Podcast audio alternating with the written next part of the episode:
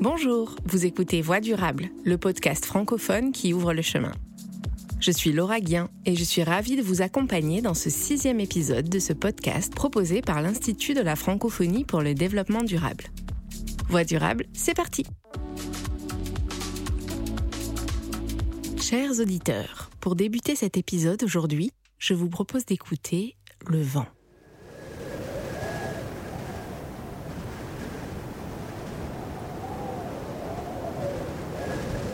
Il ne s'agit pas de n'importe quel vent, c'est l'armatan, un alizé continental dont le souffle brûlant renvoie malheureusement à un fléau qui touche de nombreux pays du Sahel, la désertification.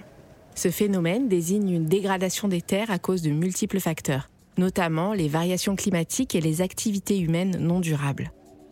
Là où la désertification s'installe, plus rien ne pousse. Selon la FAO, près de 50 millions de personnes pourraient être déplacées au cours des dix prochaines années en raison de ce phénomène complexe. Mais la dégradation des terres nous concerne à tous. Toujours selon la FAO, un quart des terres de la planète se trouverait actuellement dans un état extrême de dégradation. De la désertification au Sahel à l'érosion du Nord, la planète tout entière subit les conséquences de cette perte de qualité de ces terres. Alors, comment faire barrage à la dégradation des sols? Comment lutter contre la désertification? Au nord comme au sud, comment reverdir notre planète? Pour en parler, j'ai l'honneur et le plaisir de recevoir Haïdar El Ali, directeur de l'Agence sénégalaise de reforestation et ancien ministre de l'écologie du Sénégal. Depuis 2019, il a pour mission de relancer pour son pays un ambitieux projet de lutte contre la désertification, la Grande Muraille Verte. Haïdar El Ali, bonjour et bienvenue dans Voix Durable. Bonjour madame et bonjour aux auditeurs. Haïdar El Ali, vous êtes militant écologiste depuis plus de 30 ans. Vous avez été entre autres ministre de l'écologie au Sénégal et depuis 2019, comme je le disais, vous êtes à la tête de l'agence sénégalaise de reforestation chargée de piloter le projet de Grande Muraille Verte pour le Sénégal. Alors je rappelle à nos auditeurs qu'il ignore que ce projet panafricain a été lancé en 2007 et qu'il s'agissait au départ de planter une bande arborée traversant le désert africain d'est en ouest, de Dakar à Djibouti, afin de lutter contre les effets du changement climatique et de la désertification en Afrique. Alors depuis son lancement, le projet a largement évolué, comme nous allons le voir, mais j'aurais aimé savoir qu'est-ce qui vous a convaincu à vous, Haïdar El Ali, de vous y engager? Moi, au départ, je suis vraiment un homme d'action. Je ne suis pas un homme de théorie, je suis quelqu'un qui est sur le terrain et qui essaie de trouver des solutions avec nos moyens, nos maigres moyens, parce que l'environnement n'est pas ni une urgence, ni une priorité. Pour la plupart des pays que traverse la sous-région, il y a un problème de sécurité, de sous-alimentation, de manque d'éducation. L'urgence pour les pays que traverse la Grande Muraille Verte, est ailleurs que dans l'environnement. Moi, pour ma part, je veux amener les gens à agir pour leur environnement, mais plus sur la zone de la Grande Muraille Verte qui est définie par euh, le niveau de pluviométrie qui varie entre 100 et 400. Et ça fait une bande de 100 km de large sur 500 km de long au Sénégal. Mais je dirige l'agence sénégalaise de la reforestation et de la Grande Muraille Donc, j'agis sur l'ensemble du territoire sénégalais. Oui, ce que vous dites est très intéressant car je rappelle que le projet, qui depuis son lancement a été très critiqué, y compris au moment où vous vous y êtes engagé, a depuis largement évolué en faveur d'une mosaïque d'actions censée lutter contre la désertification. Euh, ce n'est plus un simple mur d'arbres. Dans cette approche, quelles sont les solutions que vous, vous avez mis en œuvre au sein de l'agence depuis votre arrivée? On part du principe que les, les arbres, partout dans le monde, sont liés à des animaux. Quand vous avez l'animal qui mange le fruit de l'arbre, quand cet animal est présent dans l'écosystème de la savane, de la forêt, et qu'il disperse les graines, parce que quand il mange le fruit, après il rend les graines à la terre. À partir de ce moment, quand l'animal est présent, cette espèce se porte bien. Alors nous, à l'agence, ce qu'on fait, c'est qu'on essaye de remplacer les animaux en dispersant nous-mêmes les graines, simplement, ou en nourrissant le bétail avec des fruits d'essence euh, qui, qui, sont appétés par le bétail, comme l'acacia albida, le cadre qu'on appelle communément le cadre au Sénégal, et qui est très apprécié par les animaux. Donc, on leur offre cette nourriture dans des zones où l'écosystème permet le développement de cet arbre et on laisse faire la nature. Donc, on est tout le temps à la recherche de solutions innovantes qui ne nécessitent pas beaucoup de moyens. Oui, alors vous avez également travaillé sur l'accès à l'eau.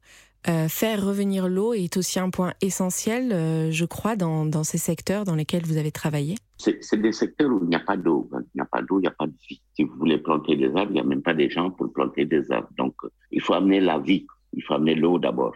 Et on a investi euh, sur une machine qui, qui peut forer et on amène l'eau pour euh, à la fois les pépinières, donc produire des, des nurseries d'arbres, à la fois pour le reboisement. Et bien sûr, euh, on ne plante que des arbres qui sont hautement résistants pour la zone, hein, comme le jujubier. Le jujubier a un intérêt économique alors je le disais, le projet a été lancé en 2007.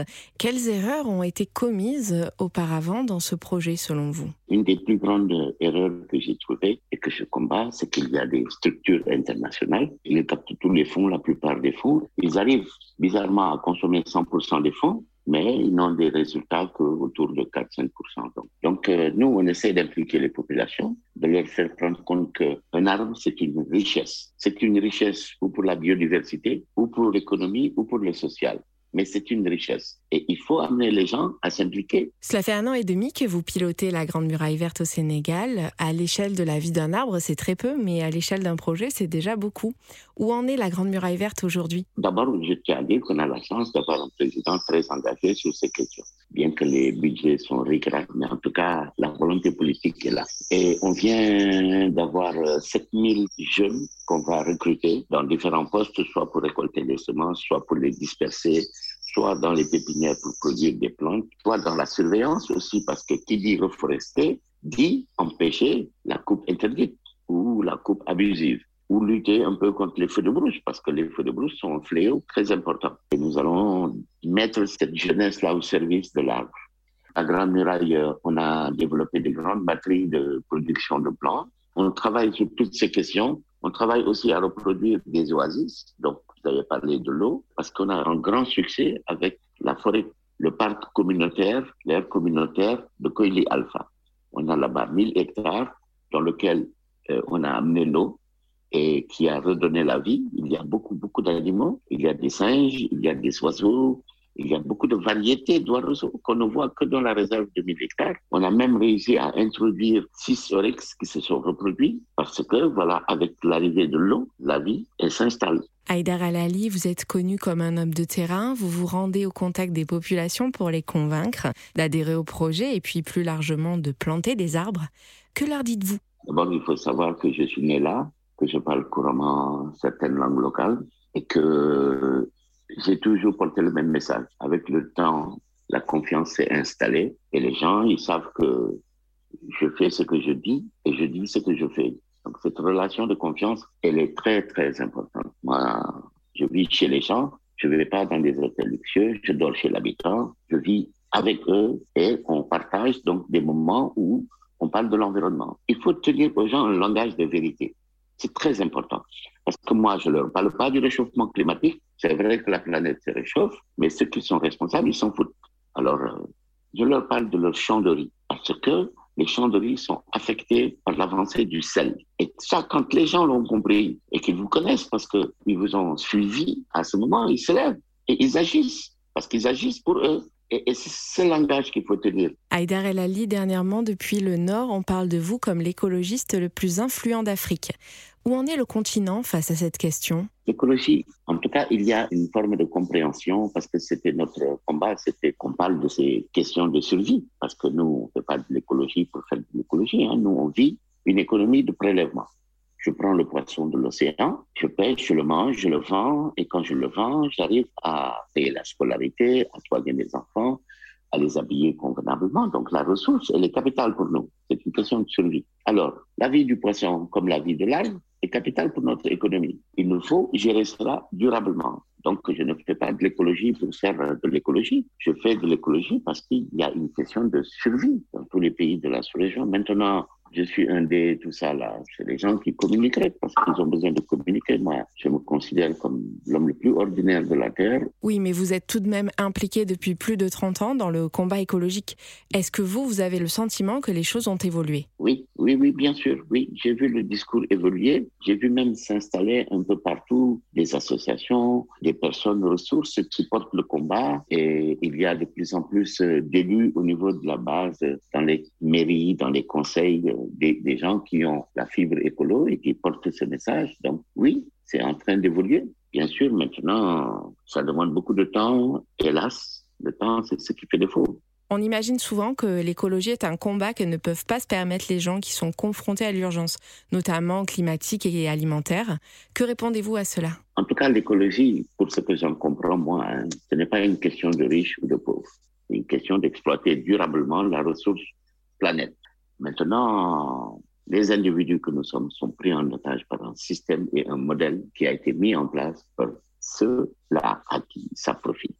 Et la planète Terre, notre maison à nous tous, est prise aussi en otage parce que on parle que de croissance. Et pour croître, il faut exploiter la matière. Et la matière, c'est la vie. Aïdar El Ali, notre programme est écouté dans de nombreux pays que traverse la muraille verte? Quels conseils donneriez-vous à nos auditeurs pour lutter contre la désertification? Le conseil que je peux donner, c'est quand tu manges un beau fruit, la seule chose que l'arbre te dit, c'est si tu manges mon fruit, plante ma graine. Alors, il faut aussi avoir un comportement responsable. Il faut arrêter de dire que je vais économiser l'eau quand à gauche, il y a une multinationale qui produit 16 milliards de bouteilles que consomme le monde. Non.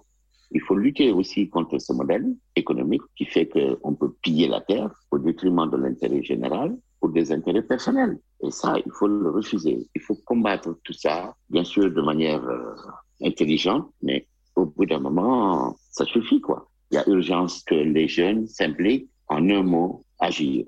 En un mot, action. Je vous remercie infiniment, Aïdar El Ali, d'avoir été notre voix durable aujourd'hui. À très bientôt. Merci, madame. Au revoir. Continuons d'explorer les solutions pour reverdir notre planète. Le 17 juin 1994 était adoptée à Paris la Convention des Nations Unies sur la lutte contre la désertification. Un texte qui pose les grandes lignes et les principes généraux à respecter pour, entre autres, prévenir ou réduire la dégradation des terres et restaurer les terres désertifiées. Près de 27 ans après l'approbation de cet accord juridiquement contraignant, ratifié par 190 pays, quels sont ses effets sur la désertification en Afrique? J'ai avec moi cher Tidiane Touré, coordonnateur régional pour l'Afrique auprès de la Convention des Nations Unies sur la lutte contre la désertification. Cher Touré, bonjour. Bonjour. Au nord, on connaît mal le phénomène de la désertification que l'on simplifie souvent comme l'avancée du désert. Est-ce que vous pourriez nous donner une rapide définition de la désertification, du moins au sens que l'entend la Convention? Euh, selon la convention, la désertification, c'est donc, euh, ça porte spécifiquement sur les zones arides, semi-arides et subhumides, connues sous le nom de terres arides, où l'on trouve euh, des écosystèmes et des populations les plus vulnérables. Elle signifie la dégradation des terres dans les zones que je viens de citer, arides, semi-arides et subhumides, par suite de divers facteurs parmi lesquels il y a les variations climatiques et les activités humaines. Quelles sont les conséquences de la désertification sur les pays qui subissent ce phénomène? Il y a tellement de conséquences, mais parmi tant d'autres, je pourrais citer que ce phénomène a de manière euh, logique des effets considérables sur les populations, notamment la baisse de la production et de la productivité alimentaire, des risques de famine, une augmentation de migrants climatiques, etc. Donc, je peux parler aussi des conséquences au niveau sanitaire comme l'augmentation du risque de malnutrition par diminution de l'approvisionnement en eau et en denrées alimentaires, donc euh, la recrudescence de maladies véhiculées par l'eau et les aliments par manque d'hygiène et d'eau propre, mais il y a également les maladies respiratoires. Quels sont les objectifs de cette convention, notamment en Afrique, qui est le continent qui subit le plus la désertification? Jusque-là, la moitié des terres en Afrique sont dégradées ou en voie de l'être et ce qui coûte euh, à ce continent aujourd'hui avec les études scientifiques qui ont été faites, environ 56 milliards d'euros par an. Donc l'objectif, c'est de vraiment de tout mettre en œuvre pour la restauration des terres. La terre, c'est un grand puits de carbone. L'Afrique contribue à peu près à 7,1% des émissions totales. Donc la restauration à grande échelle pourrait être la meilleure action climatique qui puisse être entreprise sur le continent. Alors la Convention est entrée en vigueur en 1996 maintenant, et même si le texte ne prévoit pas de sanctions, c'est un document juridiquement contraignant qui, à ce titre, engage les pays signataires. Quelles ont été les avancées concrètes euh, depuis son entrée en vigueur? Convenez avec moi déjà que l'existence même de la Convention est, à notre avis, une avancée importante. Car pour la première fois, une convention est dédiée spécifiquement pour la lutte contre la désertification. Il faudrait également mentionner une prise de conscience manifeste aujourd'hui des États et surtout une implication irréversible des communautés touchées pour trouver des solutions durables donc euh, à cette problématique. La convention donc a permis depuis sa mise en place d'accroître une dynamique politique, notamment en établissant un lien entre les résultats scientifiques et les décisions politiques en soutenant un engagement mondial en faveur de l'arrêt de la dégradation des terres et la, réhabilitation de ces terres mais également la Convention a permis d'agir pour atteindre des objectifs mondiaux, euh, notamment des efforts en vue de la neutralité nationale, régionale, de la dégradation des terres, et reconnaître aussi euh, ce rôle critique des terres dans l'adaptation au changement climatique. Au niveau de la Convention, on a initié ce qu'on appelle l'initiative sur la sécheresse. C'est en coordination avec le mécanisme mondial qui est l'autre bras de la Convention et qui ont pu aider aujourd'hui à élaborer euh, des plans nationaux de lutte contre la sécheresse. Et pour vous donner des chiffres, en Afrique, 34 pays sont impliqués dans cette initiative. 24 ont déjà euh, élaboré des plans nationaux de lutte contre la sécheresse qui sont achevés et validés. Cher Touré, un petit mot peut-être sur un projet qui implique plusieurs pays africains depuis 2007, la Grande Muraille Verte. Quel regard portez-vous sur cette initiative? Je vous dirais que beaucoup a été fait, mais beaucoup reste encore à faire. Euh, c'est une mobilisation et une meilleure implication aussi des États dans la concrétisation des projets qui vont directement vers les populations concernées.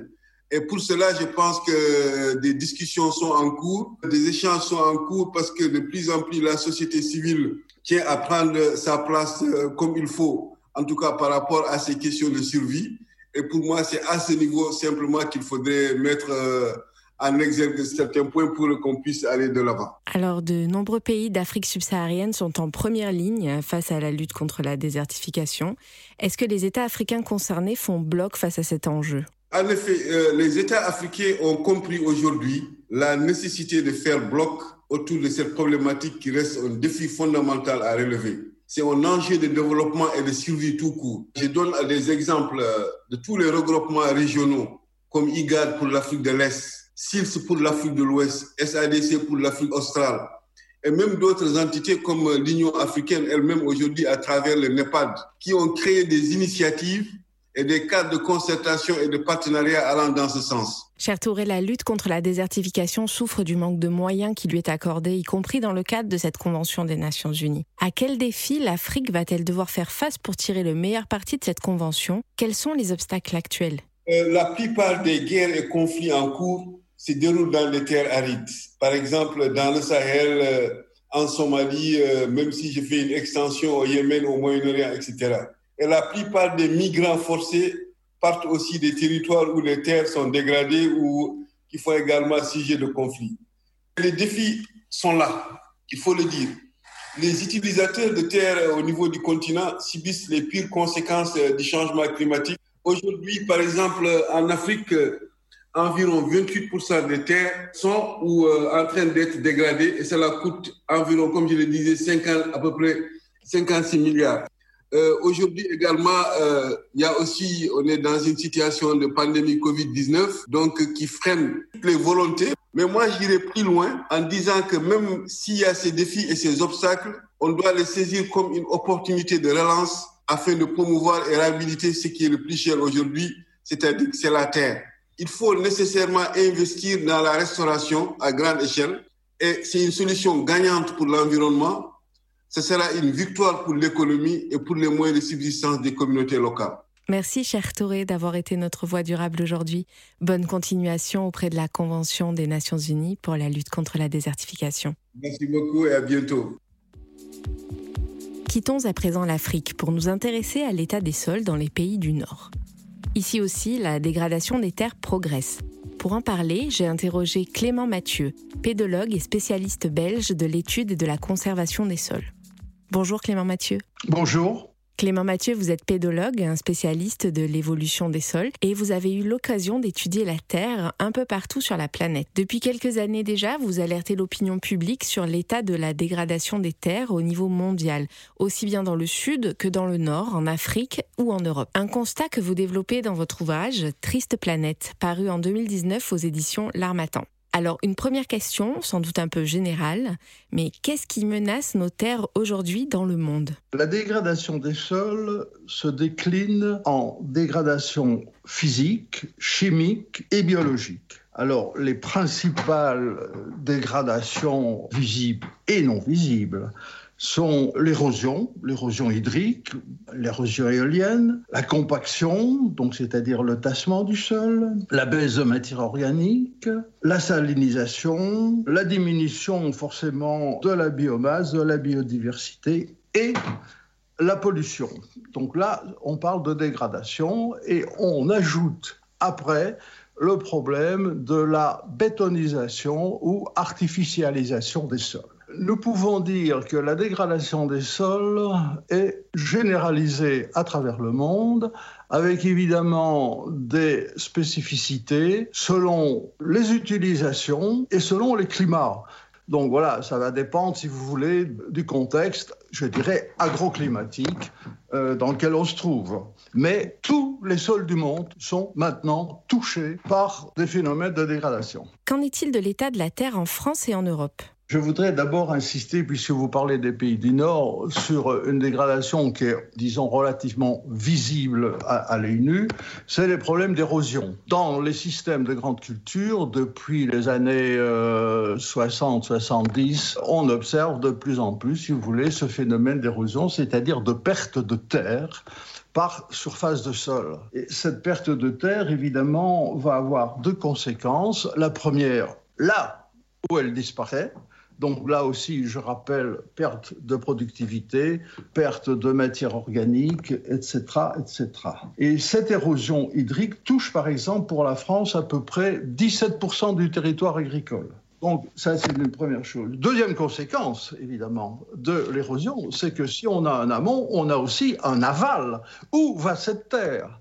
Donc cette terre va sortir du champ, peut sortir du champ, polluer euh, les eaux, va remplir les barrages. Il y a une double conséquence une perte d'un côté et une pollution de l'autre. Et bon, pour sortir un peu de la France, nous avons en Europe 1,3 million de kilomètres carrés qui sont affectés par l'érosion. C'est-à-dire que sur le territoire européen, nous avons une superficie qui est égale à 2,4 fois la France touchée par les problèmes d'érosion. Alors Clément Mathieu, est-ce que des solutions existent pour lutter contre cette érosion? Est-ce qu'on peut encore faire quelque chose? J'ai écrit plusieurs fois, je l'ai dit souvent, les solutions existent, les bancs enherbés, la on replante des haies, etc., etc. Le problème, c'est un problème, disons, de moyens et de volonté politique. Et quand je dis volonté politique, ça commence avec le groupe d'individus qui utilisent les sols. Si vous prenez un bassin versant avec plusieurs agriculteurs, eh bien donc là, on peut, disons, envisager des solutions techniques à partir du moment où tout le monde va mettre la main à la pâte. Mais euh, l'érosion est parfois plus rapide que les actions. Alors l'érosion est rapide et la dégradation des sols est selon vous une catastrophe ignorée. Pourquoi? Sur le plan médiatique, d'une part, sur le plan information, on ne parle pas des sols. On en parle très peu, euh, timidement, on commence euh, à voir quelques articles à gauche ou à droite, parce que, bon, les sols intéressent très très peu euh, le grand public, les médias et même les décideurs. Voilà, c'est très difficile de montrer l'importance des sols dans la vie de tous les jours. Alors, en dépit de ce manque de vulgarisation autour du problème des sols, pensez-vous que l'on puisse quand même inverser la tendance? Est-ce qu'on peut encore restaurer les sols? Est-ce qu'on peut reverdir la terre? Oui, oui, je vous dis, donc c'est une question de communication, d'information, avec l'aide évidemment des outils de communication. Il faut, disons, euh, persévérer. C'est ce que, disons, euh, avec pas mal de nos collègues, euh, nous essayons de faire petit à petit. Oui, nous avons encore, disons, beaucoup de silence autour de nous à ce sujet-là. Je vous remercie Clément Mathieu d'avoir été l'une de nos voix durables aujourd'hui et je renvoie tous nos auditeurs qui voudraient approfondir le sujet de la dégradation des sols à la lecture de votre ouvrage Triste planète aux éditions L'Armatan. Merci et à bientôt. Merci beaucoup. Voilà, Voix durable, c'est terminé pour aujourd'hui. Merci à tous nos auditeurs et à nos invités, ainsi qu'à l'équipe de l'IFDD. et en particulier Lionel Gossamnik et Claire Chitecat qui m'ont aidé à préparer cette émission, et Thibaut Garnier qui l'a monté et mixé. Si vous avez aimé cet épisode et les autres, n'hésitez pas à vous abonner au prochain directement depuis la page Ocha de notre programme et à nous laisser de petites étoiles sur vos plateformes d'écoute préférées. Quant à moi, je vous dis au mois prochain pour de nouvelles voies durables.